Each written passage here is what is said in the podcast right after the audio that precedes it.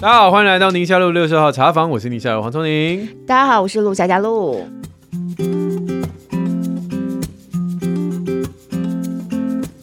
哎，今天我们的 Q&A 主题呢，第一题就特别有挑战哈，就是“慈母多败儿”这五个字伤了很多妈妈的心啊。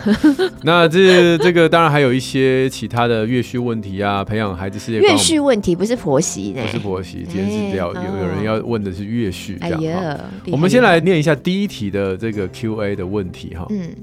第一题，这位听友遗忘哦，他是说他们家呢有一个两岁四个月大，还有一个是七个月大，然后两个都是男生。嗯、那平常呢，哥哥都很有爱，然后也很贴心。嗯、生气的时候会打人，哎、会丢玩具在地上。不过好像两岁四个月这也算正常反应了，对不对？对。然后呢，爸爸就说要打屁股、打手手，让他知道说不对，不可以这样子、嗯、哦。你要知道有后果，然后你以后就不会犯这样因果，把它建立起来啊。可是妈妈想法不一样，妈妈觉得这应该不是一个对的教养方式吧？嗯嗯嗯、那孩子再下来就要去念 preschool，就要去幼儿园了。妈妈也不想孩子在学校会打人，哦、然后又我应该是主内的，就是想到圣经上的教导，有说是不忍心用杖打孩子的是恨恶他，这在箴言上头有这么一句话。嗯，然后呢说疼爱儿子，随时管教，这是箴言十三章二十四节。对，妈妈就说、嗯、怎么办呢？真要打吗？啊、这。要打到什么程度呢？要怎么管？要用仗打这样子。对。但妈妈也不想要慈母多败儿，对对，他就有这五个字在他脑海里哈。对对，今天这个 Q&A 呢，因为上面有圣经的经文，所以我们就这个经文确实也是在做教会对，在做教养题的时候，教会都会提到的一段，所以我们一定得 call out 了。对，要不然这乱解会解出问题来的。那再解下去就要打一一三了，这种不能乱解的这一题。没有人要担责任，只要叫别人来担责任。真的，到时候不要骂我们哦。我们来邀请到的是今天不讲理刘子俊牧师，子俊牧师好，Hello Hello，子俊牧师，你刚刚有听到我们的问题了吧？有啊，这也太难了吧？是不是有很多人问你同样的问题？对啊，对啊，其实大家对圣经的这一句话，真的，尤其跟现在的教养方式啦，不一样。因为我们大概有二三十年被美国的那个人本的教育，嗯，变成一种显学了。应该是说，对对，大家都说要用爱的教育啊，就是好像到后来就是爱的教育就等于不能打，对不对哈？然后不能体罚。前阵子在 YT 上，我我就说，哎，呃，大家如果立刻想一想，你对教养的态度，你有想过哪几种啊？那有人就是啊，权威教育啊，爱的教育啊，就没了啊，就只想到这两个。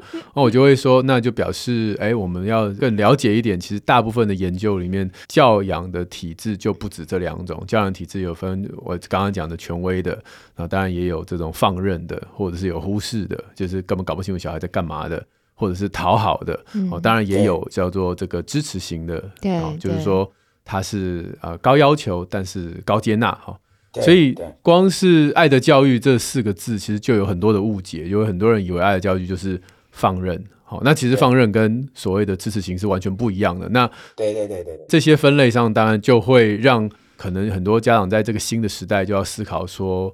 其实你不打孩子，不等于是放任，也不等于是对对对是这个忽视他。没错，对没错。那对，所以这两个问题就是说，哎，打就能解决尖叫吗？或者是哎，这个其他的方式，我们家长学了没？这样子。没错，没错。所以你们刚刚这个网友的问题嘛，他不是说，他不是提出来圣经，嗯、其实圣经是非常有智慧的。对对对对对，你就发现啊、哦，他说如果不用杖打孩子，是恨他。然后后面这一句话更有意思，嗯、他说：“疼爱孩子的会随时管教。嗯”我觉得我们被那个“杖打孩子”这两个字吓到了，就觉得哦，那那是不是要拿起那个杖打？嗯、其实我觉得后面那一句更重要，大家应该要记起来。如果今天的听众朋友，因为我觉得你如果疼爱孩子，台语说爱好爱，嗯，爱的那个台语叫做“疼”嘛，对，如果对疼疼疼就是痛嘛。好，就是说，他说你如果爱孩子，你要管教。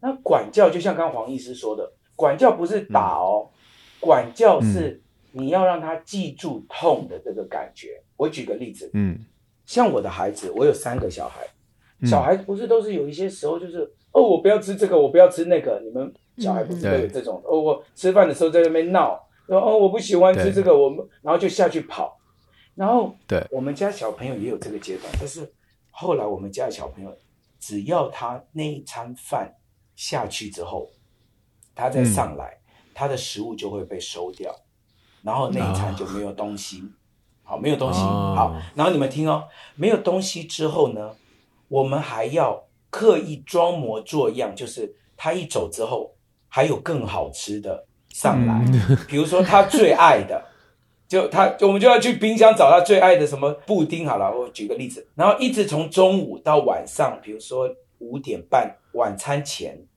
所有的东西他都不能吃。对对，我们都在吃他爱的，就表示他那一餐下去之后，他就再也没有东西吃。这叫什么？这叫疼，这叫做他要有痛到的感觉。我没有用杖打他，但是他要有痛的感觉。我觉得孩子不可以活在一个没有公义，就是没有教导、没有管教的、这个，没有管教，没错，嗯，因为他就不会知道痛，不会知道他可以无上限的发泄他的脾气。就像我们说的嘛，你可以想象他在家里，他就是没有顶的。牧师，你会先跟孩子约好吗？就是说。我们这个月或这个礼拜，我们就是要来定一个规矩，就是如果吃饭到一半就跑掉的人，那他这一餐就算结束了。好，那就是下一餐我们才会嘛。哈，我们我们一定都会先讲。当然，他们一两岁的时候嘛，都都听不懂，没办法沟通的时候，我们一定都会先讲这些事情。好，然后我们就会先用小的东西来试嘛。喝牛奶的时候啦，嗯嗯嗯、或者是吃副食品的时候啊，就我们都是用小的东西让他慢慢试，慢慢试。但是这个规定会慢慢，他一定会慢慢知道，这就是一个规定。因为你如果不教而杀，就是虐嘛。你一定要先教，对对对，对吗？对。所以我觉得重点在于管教，不是只有两种方式，对，一个是打，一个是放任，对。这样就有点太极端了。对啊，要不然就慈母多败儿啦。对，要不然就是要打就要一一三了，打到一一三。还有一个小小提醒，就是说圣经里面用说用杖打孩子，对不对？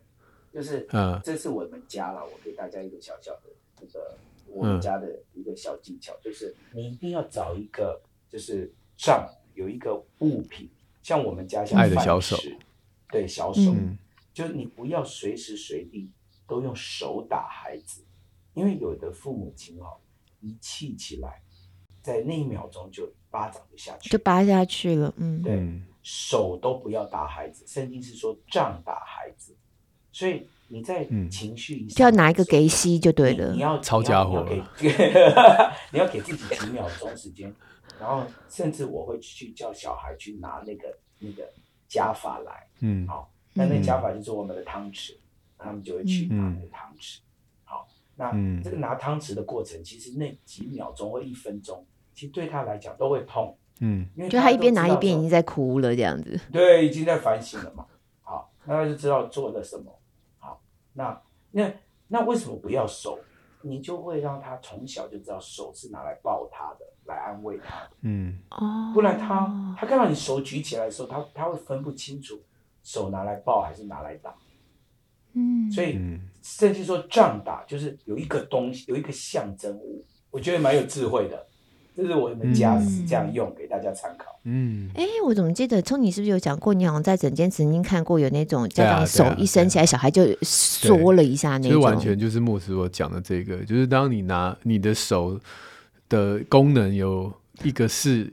给我爱的拥抱，一个是直接就是给我这样的疼痛的感觉，嗯、而且甚至是没有理由的。其实这种状况下，对孩子来讲，其实就是一种毒性压力。就是你手举起来的时候，你现在是要打我，还是要对，还是要叫我，还是要找我？对，对没错，那个手它是分不清楚的，因为你举起来的时候，你如果手有别的功能，它分不出来。嗯，他会害怕。嗯那你你有一个象征物，他就知道你的手其实都是抱的。像我把汤匙放下来的时候，我处罚完了，那我们谈完了，那他情绪也稳定了，我们是可以重新拥抱的。那因为手是不一样的嘛，嗯嗯。下次孩子一边拿汤匙来哈，然后顺便端一碗汤，我错了。或者是拿一些爸爸 爱的咸咸酥鸡啊，咸酥鸡，因为羹汤那个汤子就黏黏的，爸爸就舍不得打，我舔干净，等我一下。哎，刚才牧师讲到有一点，我记得聪宁你也有提到，就是你把那个账。放在比较就是特别需要去拿取的位置，对，所以当家长要去拿取的那个过程，就可以让自己有个几秒钟、一分钟的时间稍微缓和一下。我我以前其实常常针对这个话题去演讲的时候，或者是在平常回答问题的时候，我都会特别把来龙去脉讲清楚。就是为什么现在对于体罚这件事情会有讨论，是因为美国儿科医学会是已经很明确的把他们的研究数据跟大家讲说。就是每周哦，不是每天哦，每周哦打小孩子就是 spank，他们英文就是用 spank，我也不知道他是拿什么 spank，是手还是不晓得了哈。嗯、但是反正你有 spank，就光是这样的一个每周一次的这样频率，就会增加他的孩子将来的攻击行为。哦，那简单来讲，它背后的原因就是因为。如果你在做体罚之前、之后都没有配套措施的话，你只会让孩子学会用暴力来发泄情绪和用暴力来解决问题。好。那在这个来龙去脉之前，已经有非常多的研究，对于体罚是不是会造成孩子这些行为的状态，有很多很多不同的研究。那大部分研究都是得到我刚才讲的结果，是可是也有曾经有一个研究是在比较是黑人的社区，他们就发现有打孩子的家庭，他们的孩子跟没有打孩子的家庭，怎么好像这些攻击行为的比例在统计上没有什么差异？嗯，OK。这个研究就大家就嘲讽他嘛，嗯、就是说，就是你这个研究也太不政治正确了吧？哈、啊，那那对于那个研究者来讲，他他只能假设说，因为在黑人的家庭，假设我们讲的是二十年前黑人家，因为那个研究不是现在了，二十年前黑人家庭。那一个小孩子被打啊，好难过，爸爸打我这样子，他一定不爱我。然后哥哥说：“那我不爱你，他也打我啊。”然后姐姐说：“他也打我啊。”然后到学校的同学说：“你爸妈，我爸妈也打我啊。”然后就就之前不是有一个脱口秀，那牙买加的移民，人家都这样。对对对，那他就会开始觉得说：“哦，所以被打好像也不是跟爱不爱有关，就是人大家都嘛这样。”嗯，所以渐渐他就对这个文化习惯了。这个研究其实可以印证在很多，我只要讲到体罚，有一些眷村家庭长大的孩子就会说，就怎样？我现在看起来很有暴力行为吗？我没有啊，我从小在眷村就打的乱七八糟，我也没怎样。他就可以呼应了这个黑人的研究，就是因为我被打的时候，隔壁的也被打，上上下下左左右右，通通都拿着衣架打，所以对于那些孩子来讲，这件事情跟是不是被爱就没有太大的关联性。但是时光到了现在二十一世纪，那白人的世界就不一样，对不对？每天都是又我爱你又我疼你的，突然之间暴怒，然后拿一个东西就扁你，其实那对孩子来讲就是一个 trauma。然后他他这个落差太大，对，然后那个哥那个哥哥姐姐用怜怜惜的眼光看你说好可怜哦，被爸爸打，我觉得那个 trauma 是会很深的，所以我们就回过头来看看我们今天台湾的社会，你还能找到一个像以前眷村的环境，让你的街头巷尾每个孩子对于被体罚这件事情都这么稀松平常吗？然后我们真的做得到像牧师这样，就是来哎，这个体罚之前已经定好规矩，然后在体罚的过程有这个缓冲期。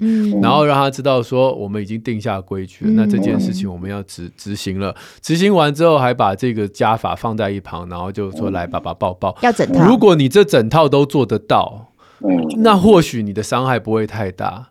但我们必须要讲，这个对很多家庭就是给魔鬼留余地，因为你把那个门一开。有些家庭就是整个门户洞开，因为他会觉得体罚最有效。哦，那这是最，这是一个很直观的，人都是这样嘛，你就会懒惰嘛。哦，我今天要我小孩吃饭，我还要收东西，我还要在冰箱里面找他喜欢的东西，然后让他知道说这是自然后果，就是你如果不吃东西，那自然后果就是接下来我们吃喜欢的东西不能。那这个自然后果你要执行好几天，然后还要忍受他在那，我也要吃，我要来，我你就要。忍受这些东西，后来就觉得算了，我棍子下去最快。对对，网络上有个笑话就讲这个啊，嗯，就是搞半天就我小时候就一巴掌我就我就对，所以我我觉得我们只能说。当你有体罚的欲望的时候，我觉得这是很直观的。那请你一定要三思，你真的没有别的办法了吗？你真的没有别的后果论？就是我们都说，我们是希望刚才讲的这个管教是自然的后果。你做了这件事，你就会有一个自然不舒服的后果。你真的想不到了吗？有没有再想想看，有没有哪一招可以让你的孩子同样感受到心痛，或者是他就悔恨，而不是就是这么直接的，对，哦，就是噼里啪下去，然后就说，You learn your lesson。嗯，我觉得这是我想最需要在这个体罚上面可以提起，就是不是要指控有体罚的家庭就是怎样了。我觉得尤其在台湾的文化，我没有要去做这种好像就是指着人家说啊，你就是不尽责的父母。我觉得不是这样，没错，是在这些众多的科学研究当中，我们真的必须要找到一个平衡点，自我的一个觉察跟反省。就我觉得，包含从你讲，还有刚才牧师在讲的，有一个点，我自己一直听到，我觉得我会去 highlight 出来的，就是要有缓冲的时间，然后让自己的情绪稍微想一下。因为重点就是在于你那个俩起来的时候，其实你是我们动作也是很直接的下去。我我必须这边要忏悔，就我曾经有就很俩拱嘛，就不是这样子扒下去这样。嗯、哦天哪，我那一出手我真的超后悔的，嗯嗯，嗯后悔好多年到一直到现在。可是我再去回想那个当下啊，嗯，就是中间没有任何一点点缓冲时间。对，所以刚才牧师提醒很好啊，你又有一个东西，你要去拿那个东西。跟你手举起来，因为手举起来很快嘛，对，对，所以，我后来包括你刚刚一直在讲的时候，我一直就在想，我觉得那个情绪的控制真的是自己最大的，就做爸爸妈妈最大的那个关卡，因为真的，你看这种两岁多吼，有时候欢起来，你闯的不知道十次或八次或，你真的是会俩攻哎，然后你就是受不了，然后就。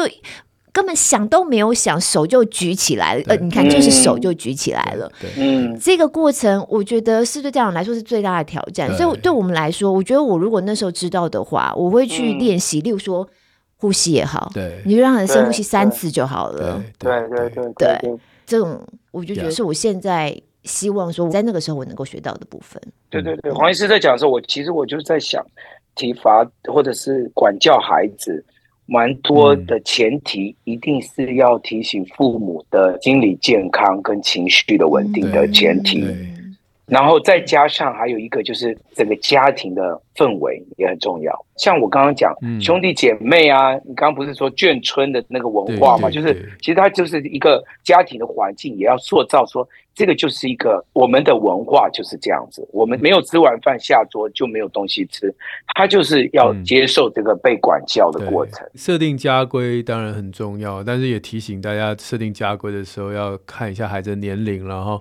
像这个两岁四个月，你的家规就是吃饭的时候要手放膝盖，坐三分之二的椅子，然后吃饭前要大姨妈死，然后要离开了说啊，我先这个离开了，然后收碗洗碗。我觉得光听到这个举例当然是很讽刺，但是很。很多人在其他的家规上面定到他的孩子其实做不到。那你的家规，如果你天天都在管教，其实你就要开始反思，我的家规是不是小孩做不到？我是不是应该要稍微把这个标准放低一点？但不是没有标准，而是把标准放低一点，让他能够有做得到的这种成就感跟成长。那才有机会进行下一个步骤的这个生活常规的训练或者是管教，这样。嗯，对对对。但每一个小阶段都是有做到，以后就简单很多了。对对。牧师，你们的饭匙是放在保险箱，然后还有密码。去拿加法来。呃，密码是上礼拜才换。他那个是金汤匙才需要。我以后饭匙就放你家，还要开车到你那里，气都消了，气都消了。塞车？对对对，呃，哎，好啊，哎，谢谢你们。不会啊，你有没有兴趣聊我们下一题岳续问题啊？哎哎哎，这个就不用了，我怕我岳母听到 听到这一题啊。岳母岳母退散，岳母退散。好啦，谢谢谢谢，拜拜，拜拜拜拜拜拜。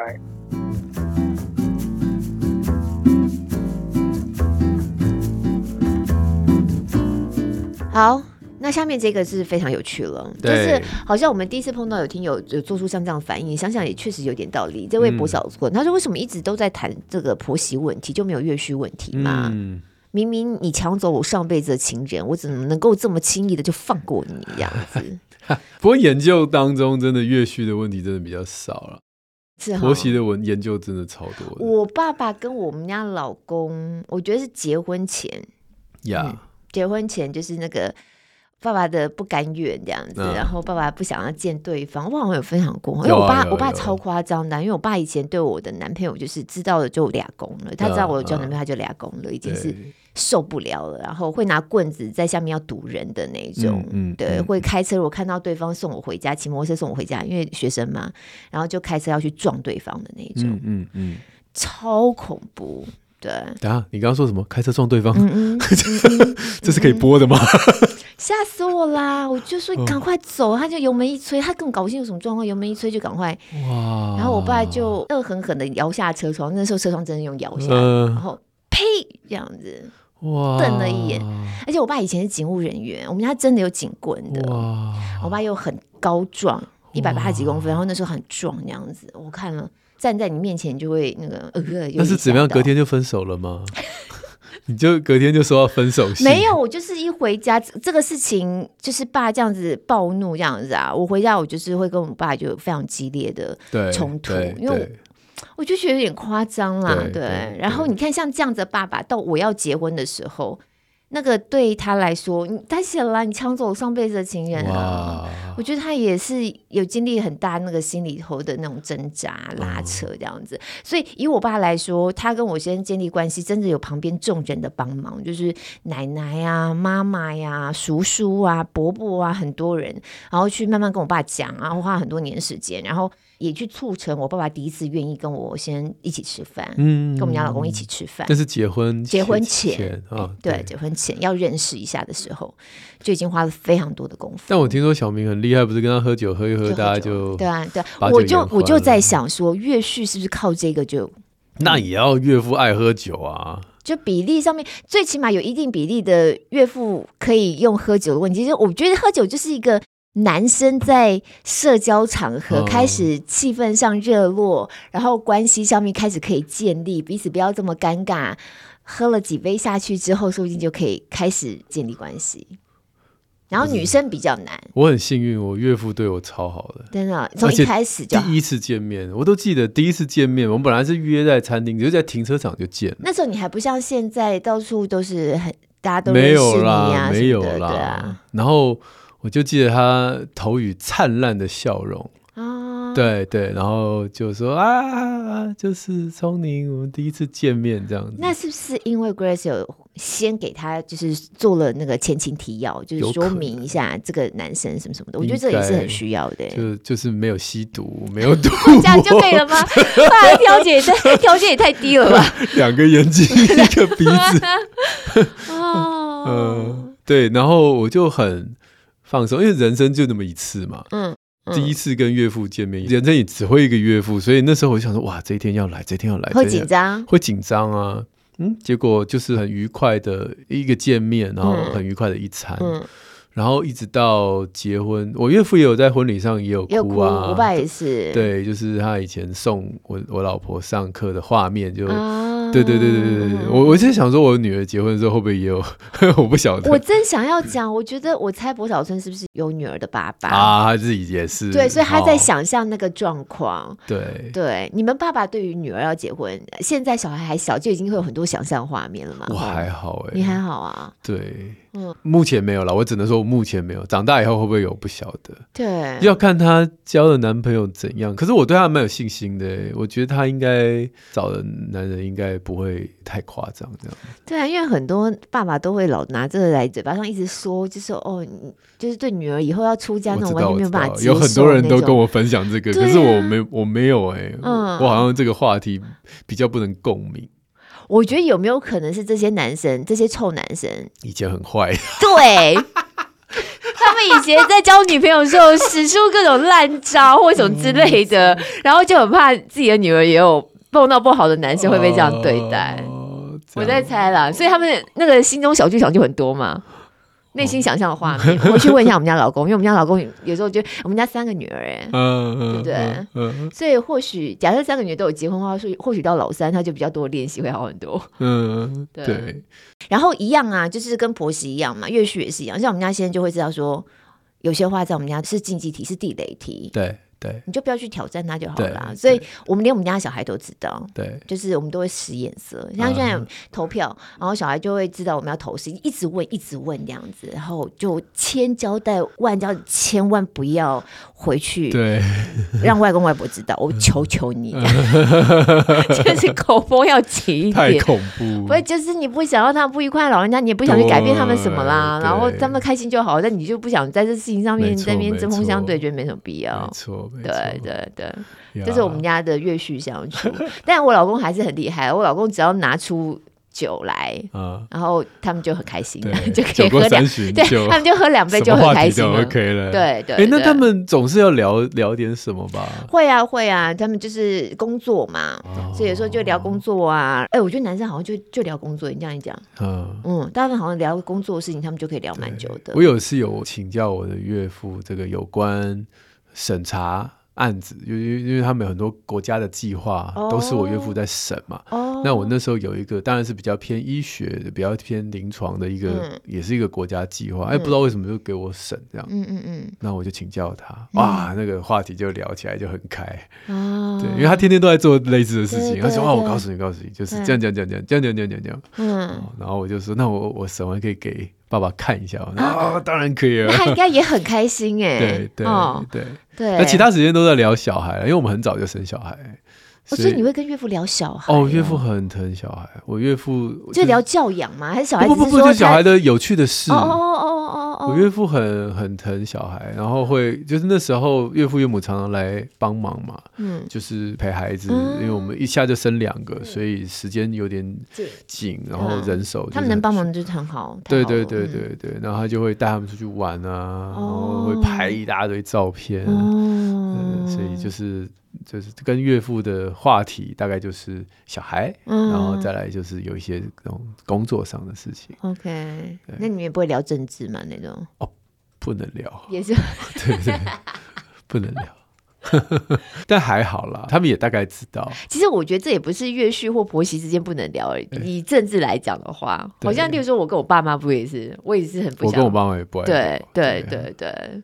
所以这个就是本来就是这样了。对，本来就这样，就是知道他们的线在哪里啦。然后我我觉得我老公他也常跟我这样讲，老实说对我来说也是一个提醒，就是老人家你要改变他们真的很难呐、啊。嗯嗯，嗯对啊，所以你就是知道，那也不是说叫我们自己要怎么改变，但是你就是避开避开那些。对啊，人生这么多面相，对对对好干嘛一定执着在单一的面相，一定要就是志同道合？嗯、我是觉得没有必要。嗯，我岳父大概只有有一次。我们去看房子，那时候很年轻，所以是是都随便看看。嗯，然后我们就在一个比较偏远的地方，然后在一个小小的山坡上，真的是就是小小山坡。那但是那个山坡不是很荒凉了，就是也有很多建案，而且那个建案我记得十几楼。嗯，你想想看，在一个小山坡又十几楼，嗯，我从那个窗户看出去，整个大台北就是瞳孔都缩小，就是。嗯哇塞，这个这也太嗯太美了吧！嗯、然后我就说哇塞，这个如果住在这边，我每天光看这个景色，你都可以不用出门了。对，然后岳父突然就是说，啊、年轻人还是好好工作，不要只看 这种美景这样子。嗯嗯、我说会会会但对啊，后来对但没有了。后来就就是一个只是一个小小的担忧吧。我想他希望我还是好好照顾他女儿这样子，嗯、不是每天看美景这样。哎，所有的姻亲关系呀，只有一个比较正面的形容，就是丈母娘看女婿。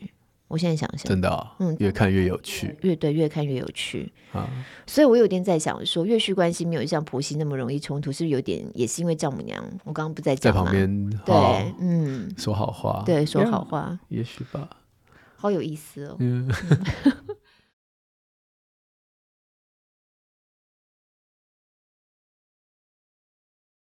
好，下面这位蔡嘉玲，她说如何在深交朋友与揭露自己的秘密之间取得平衡？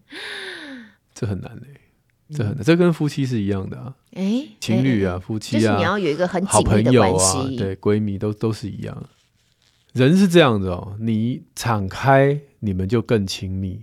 嗯，但是你敞开等于让对方有机可乘。他如果要伤害你的话，你敞开的那部分，他就直接长驱直入。嗯，嗯，所以会有人因为一次的伤害而就是很长一段时间不敢建立亲密关系，创伤症候群。对对对，但是我想这部分有的时候很难很难用说道理的方式，但是就是你的生命是跟人家的亲密的这种互动，是你生命最后的终点吗？嗯嗯嗯嗯。嗯，还是这个亲密的感受，你享受它，但你也能够知道，你其实是暴露在一个有可能会被被倒打一耙，或者被人家说闲话的风险中。对对对，那我们就往享受。那个亲密关系的部分来感恩是，那至于那个风险，你就只能交托。嗯嗯嗯。那如果真的发生了，那就是这是一个人生的一个只能让对对对我来讲，我们有信仰就就是让上帝来安慰我们，因为那个人显然是背叛你了。我我自己的感觉就是年纪轻的这些比较亲密的，不管是呃异性的这种男女朋友的交往，或是说就像他讲，可能闺蜜啊或好朋友之间。那个经验有些会被伤害，或自己跟人家应对之间，你可能从别人的身上也得到一些反馈嘛。然后慢慢慢慢累积到我现在四十几岁啊，现在的交友圈已经成为一个蛮定型的状态了。就是有一些朋友，像你认识我们那些对。女生朋友，那就从大学就很好，一直到现在，那也没有每个都很好，对，就是就那几个，全班那么多同学，就那几个人。我相信每个人可能身边都会有一些这样的朋友，嗯，那有些会留下来，有些会离开，那中间其实都有些原因。到你后来比较长大了，像我们去教会，有时候换教会，有些教会的朋友会成为真的非常 close 的肢体，对，有些就是曾经很 close，但是发生了一些可能彼此都觉得不大舒服的事情，然后就离开，就是一个过程，一直到现在四十几岁，嗯，我会觉得。有一句话这样讲，突然想，你会形成一个你自己的同温层吧？对。那那个同温层为什么会形成是那样的样子？跟你自己本身是什么样的人其实有关系。对。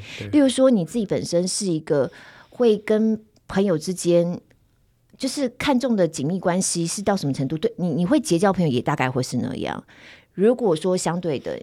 你看到一个人，他常常跟朋友好，然后身边又换一群人，然后互相又彼此伤害，又怎么样怎么样的，你就会发现他就会总是都在那个循环里头。嗯，对。所以以前我曾经会比较担心这个问题，可是当我现在这个年纪，你身边的交友圈已经大部分是固定成这样了，你就会知道他们跟你会很像。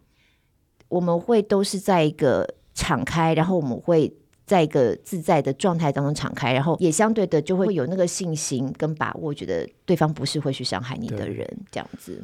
我觉得有一次，呃，应该是我我的一个好朋友，他不知道为什么突然有这样的一个说法，他说：“其实你不觉得人际关系就像投资？嗯，就是我们都说不要把所有的鸡蛋放在同一个篮子里。”对。所以投资有很多种嘛，有股票、有基金、有房地产，哇啦哇啦，所以他们通常都是会很分散的。对，那你可能会某一个投资你特别的有喜欢，哈，比如说有些人喜欢投资房地产，他也他其实也很享受那个看房子的过程。那你投的金额越来越大，总有一天可能会赔嘛，因为投资有赚有赔。嗯嗯，嗯，嗯。那你投了几千万，然后亏了几百万，你当然就会心里就会特别的难受嘛。嗯可是，如果你今天是有各式各样的投资的商品，它通常是起起落落、起起落落，所以就算那个伤害不会把你整个人击垮，因为你没有把所有的鸡蛋放在同一个篮子里。然后他就说：“你不觉得交朋友也是一样吗？嗯，就是你很多很多的朋友。”那有些你就不碰了，就就这个东西跟我不合，我不碰了。那有些你放很多很多的感情在里面，但是不可能有一个感情是不互相伤害的，就一定会有某种程度的伤害。那就看那个伤害对你整个。是不是你要不要继续嘛？比如说啊，我从此再不碰房地产，还是说啊，这个有起有落。其实大部分的时间我都还是快乐的，大部分的时间我都在开心，都是赚钱的。那这样的话，你就还可以继续维持这个感情。但同时你也有其他的朋友去分担你那个情感上面的依附关系。那么你就不会因为一个朋友的背叛或一个家人的背叛而。就完全被击垮，因为你可能就再也没有任何其他的人可以讨论、可以倾诉、可以可以安慰。对所以他我我就说哇，哎、欸，好像听起来也蛮有意思的。嗯，所以这个就是太极端，就会让你走到哦，我就完全不投资，啊，我都都不理财，然后就抱着钱，然后或者是我就是到处。大傻逼，然后就是明明这个东西一直赔钱，我还一直投一直投，就是友情也是这样，就是那个人一直伤害我，一直伤害我，可是我就只有你，我就一直一直。这好像也是界限问题，对对对，听你这样讲起来，所以朋友能够多元，然后你愿意敞开心，然后承担那个有可能会被伤害的风险，但这样的反而是最可以长长久久。其实小孩子从他们开始进入到团体生活，就在学习这部分呢。我突然想到，就是我说常分享，我们家有个高敏小孩嘛，他就是因为非常看重跟朋友之间互动的那种感觉，嗯，哦、对，所以有时候就会太过讨好。因为你刚刚一讲，我就想到界限，然后我就想，有时候就是会你讲讲，就大傻逼，我对你很好什么之类，然后你就期待有回馈啊，没有回馈，你就会又难过。其实人际关系真的也有时候是会这样的状态。那真的是孩子从小在开始进入到团体生活当中，我们就会从旁观察，然后也可以协助他，嗯，然后让孩子也开始慢慢建立他自己面对伤害的能力。因为其实我觉得难免，对，嗯，就你年纪越大，你才会越越进入到比较稳定或了解自己什么样的人。会去伤害到我，然后我要跟他保持什么样的距离的这一种状态，但在那整个过程当中，其实那都是在累积。对，嗯，小孩子好像就可以开始做。不过最后我也提醒了，就是不要把你的朋友当做免费的咨商师。嗯，有些人他其实真的内心有很多很多的需要吐苦水，需要倒垃圾。嗯。你可以花点钱 去找真正的智商师。对，你的朋友给你听一次啊，抱抱安慰你，一起唱个歌，一起 shopping，听两次，听你每天都打电话，每两天就打电话烦他，嗯嗯嗯嗯、然后就倒垃圾吐苦水。我觉得一般人。大概没有办法这么的，因为我想到 Debbie 姐，她不是说你要先跟人家讲好，说好，我我给你们五分钟，对对对，五分钟就好，五分钟就好，对对对，你听我大骂一下，对对对，就那个界限也是要对对，骂完之后就啊，谢谢你，谢谢你，就就结束了，对，不然我觉得那个不是每一个人都能够承受这么多的负面的情绪，真的真的，现在有的时候都是用 LINE 上面传哈，就有一些感觉。对，我学生时候，然后有朋友会打电话给我啊，然后也是讲他们大部分人年轻就是讲感情嘛，然后一讲就讲讲到你都睡着，他还在讲，对，知道吗？但那个还蛮甜蜜啊，不是闺蜜才会做这种事。对对对，没有，对方是男生。呃，那就。谁睡着？我想问一下。就我睡着，然后还是你睡着是吧？在那边一直讲一讲一讲。果然，我也蛮好，对他们最后还是结婚了，到现在都好好的这样。低敏感的果然很适合。低敏感果然适合。垃圾桶超大。反正我就睡我的嘛，你就讲你的嘛，那种。好，下面这一位江佩仪，他说要怎么样培养孩子的世界观，很喜欢我们的节目，嗯、然后最近身边有新手妈咪，就马上跳入坑。呀，yeah, 这个我们好像聊过了，对不对？聊过俄乌战争，我们聊过两次了，聊过两次国际事务的，嗯，怎么培养孩子的国际观？我也忘记我们聊过两次了。有一次是都是你邀的啊，不是我邀的，我知道这种题目应该 觉得是我邀的。有一次我们邀哪一位专家，然后他说，就是，我记得有一次是那个孙明德，对对，他说去看那个台经院景气预测，是世界各国的新闻，然后把它 Google 翻译成中文，嗯、然后稍微看一下不同角度的，嗯嗯、同一个新闻不同世界的角度看它都有不同的解读嘛。对。对对，然后还有一次就是聊俄乌那一次，也有聊到国际事务，其实有些事情是跟我们台湾。有相关的，那聊起来就有对，就有感觉了。对，我觉得也不是说什么真的怎么样培养孩子习惯，以前都会觉得好像孩子会讲英文就有世界观了，但是我觉得其实是两回事。世界那么大，对，主要是观点。对，因为语言是工具嘛，所以重点还是在观点那个部分。嗯，那就是看爸爸妈妈平常怎么跟孩子聊啊。是是，嗯，爸爸妈妈如果平常自己也都完全不关心，就是国际新闻自己也都不关心，对，不晓得国际社会上发生什么事情，那你自然不会在你的日常话题当中出现这个题目嘛。那孩子自然而然也会觉得对他没有感觉，比较生疏，比较冷感这样子。而且我觉得多一点好奇啦，嗯，就是我们有，我们也不可能世界上所有事情通通都了解。所以，当世界一件发生呃重大事情的时候，我觉得多一点就是，哎，为什么他们会这样做？嗯，对，多一点好奇心。那这样的一个训练，不只是说世界观，也帮助你在人际关系能够多站在别人的角度来思考。对对，很多世界发生的事情，你用一句话说，这神经病啦，这样子其实你就结束了，就没有了，嗯，就结束了，嗯，一定不会有人这么笨。去做一个全世界人说这神经病了，不可能，嗯、他背后一定有原因，嗯、驱使他非这样做不可。嗯、那为什么？嗯、那那这个好奇心就会开启你一个新的对事情的解读的面向。对，对，然后我觉得开启像这样的对话，有一个还我自己啦，我觉得我们家还蛮常用这样的方式开启对话。我也不是故意的，我就是很自然而然在生活当中我观察孩子对于这样的模式，他们就会开始问问题。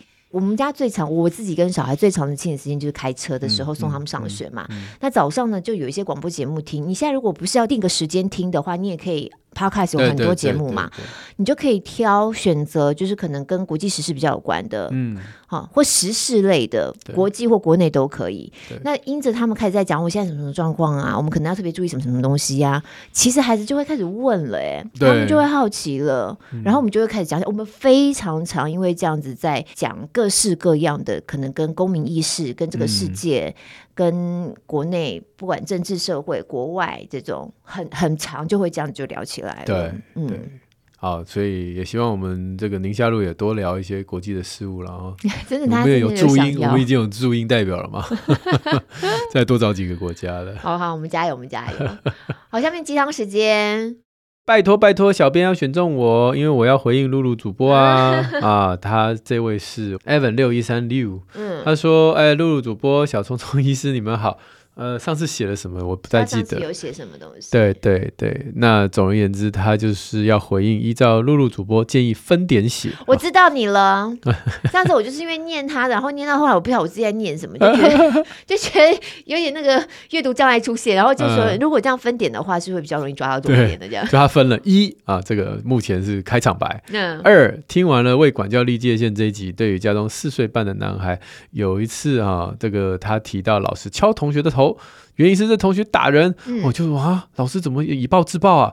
后来这个小朋友看爸爸表情不对，又改口说没有啦，我乱讲的啦，哈。嗯嗯嗯。那这个爸爸就不太知道，哎，这个是要怎么求证啊？呃，真实事件状况是怎样？有的时候现实跟想象论述交错哈，那万一是真的怎么办？啊，万一是假的又怎么办？哈。嗯他说：“希望能够得到一些建议。哎，这个我们在下一个 Q&A 有有一个类似的，这个、对对对，嗯、我们以后会聊到这一题，大家就、嗯、呃稍微呃卖个关子。嗯、那第三个点，他是高敏感的儿子，基因应该遗传至高敏感的他啊、哦哦，所以大家一定要尬聊下去，节目什么主题都行。嗯，希望能够遇见的更好自己而开心。还有第四点，五星赞啦，五星赞啦，这样子是不是我就知道第二点是他的重点？对。一三四就只是陪衬，对，一三四的陪衬、嗯。好，就是有关小孩讲话到底是真是假，真真假假，是不是说谎，要不要惩罚？我我们好像后面有之前做过，然后之后我们也会再聊这件事。对对对对，可有的时候孩子回来描述真的是要要花点时间去聊了，因为如果孩子就说老师敲了一个同学的头，那是怎么个敲法呢？用铁锤吗？对，还是就手指弹了一下呢，还是，还是什么的？这个其实差别就很大。啊可是因为轻轻敲醒沉睡的脑，哎呦呦呦呦，开始唱了。可是因为孩子才幼儿园，有没有？越小的孩子，爸妈越容易有这样担心。比较大一点的孩子回来讲述的状况会更清楚、更具体，所以爸妈就更容易了解状况。对，但是小小孩确实有点困难。好，好，Oris 一二三六。他说忍不住想要留言，Apple Podcast 进来留言。他说之前呢，我烦恼小孩上幼儿园，那如果选学校该怎么选？所以就听了妈妈朋友推荐来听我们宁夏璐，我听了之后欲罢不能，也开始推荐给身边的朋友，嗯、而且不管有没有小孩都推荐。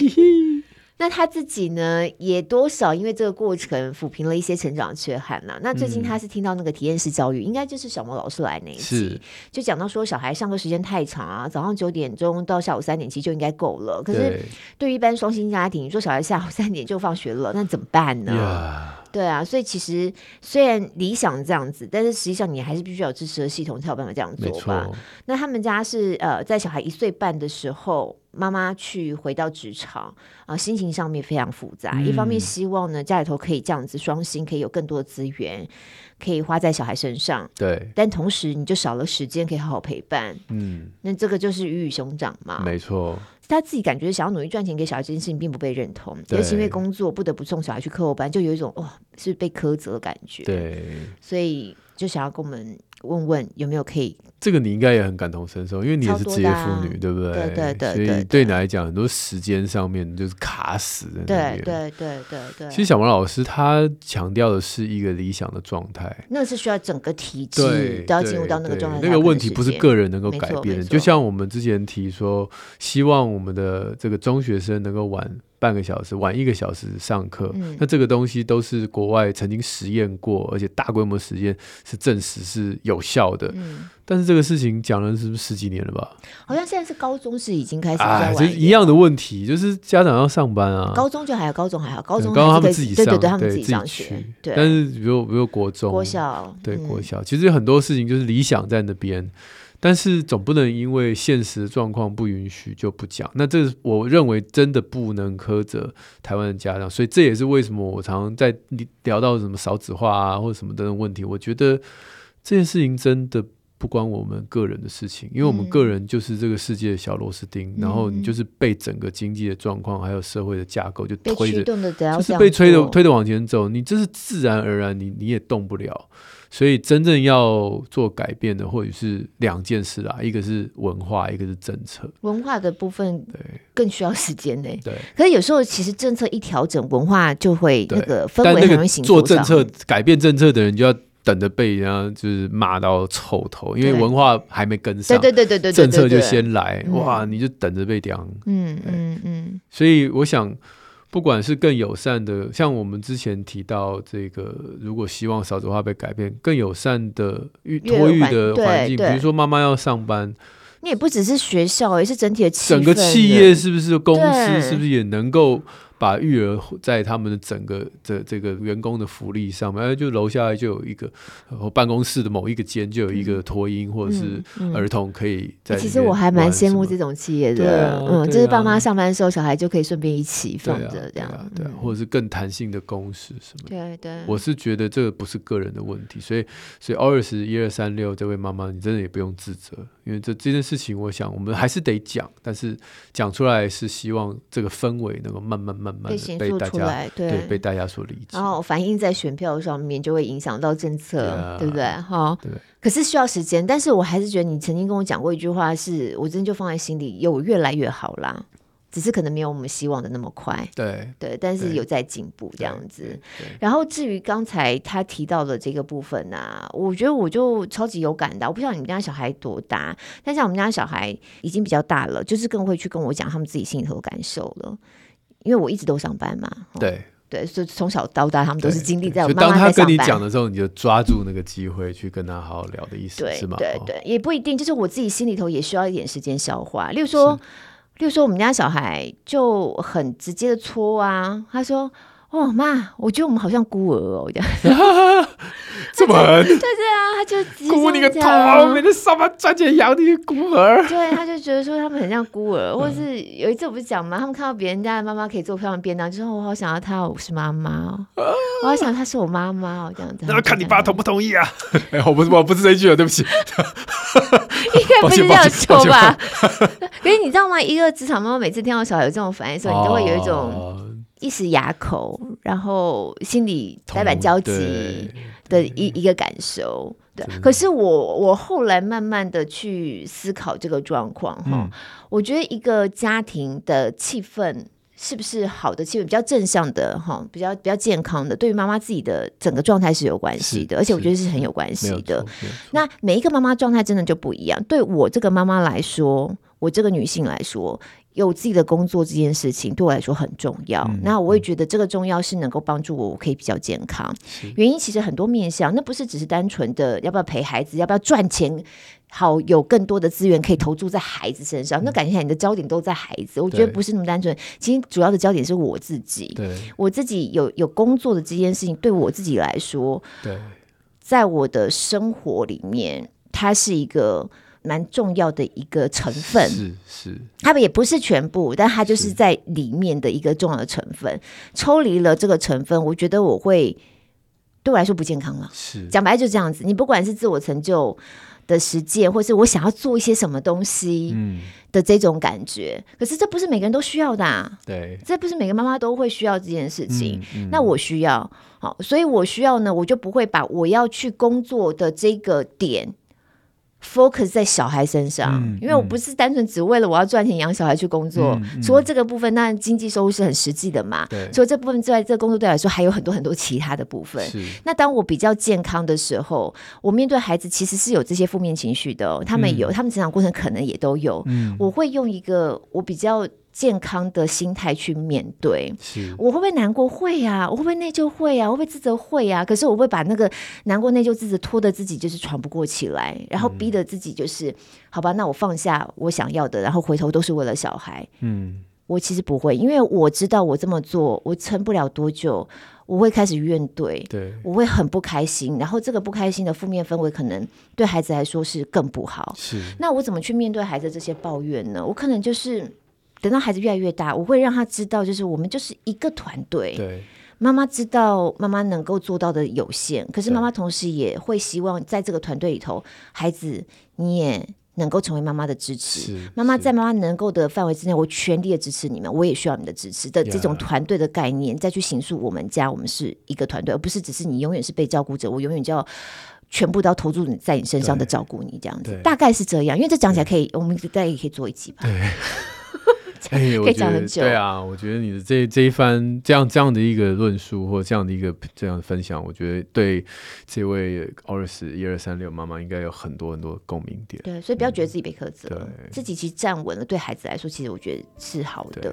对好，我们今天就到这边喽。欢迎听友们能够加入宁夏路不公开社团，我们在上面会办抽奖活动或是团购好物，大家只要搜寻宁夏路不公开社团就可以找到。也记得在我们的宁夏路好书专卖店找到我们过往推荐亲子天下出版好书跟线上课程，这些链接都可以在资讯栏里面找到。嗯，朋友如果 Apple Podcast 或是 Spotify 天花板五星赞一下，许愿池持续开放当中，那我们就礼拜三空中再会喽，拜拜。拜拜。